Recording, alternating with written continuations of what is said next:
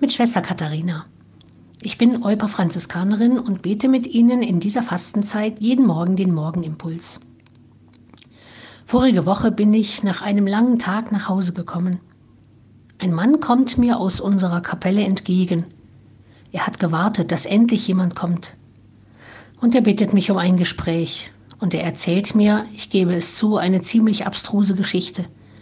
Vom Tod seiner Frau in einem entfernten Krankenhaus, die aber in ihren Papieren die EC-Karte hat. Er hat jetzt kein Bargeld mehr im Haus und müsste tanken, um dorthin zu fahren und alles zu regeln. Was hätten Sie gemacht?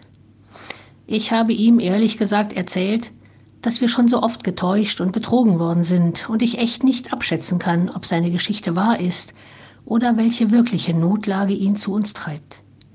Er hat mir Namen und Adresse und Handynummer gegeben und mir versichert, dass er morgen früh das Geld zurückbringt. Mir fiel, ob Sie es jetzt glauben oder nicht, tatsächlich in dieser Situation ein Wort von Franz von Sales ein.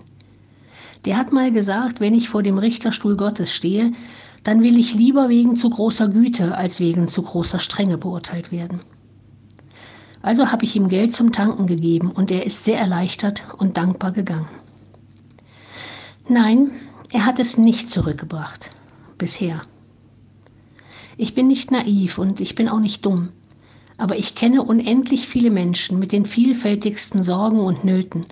Und ich wage nicht zu sagen, wie ich selbst in so einer Situation handeln würde.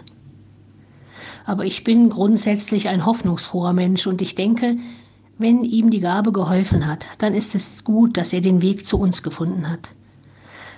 Aber es wäre auch mal schön, wenn er mein inneres Gefühl, dass da irgendwas nicht stimmt, widerlegen würde.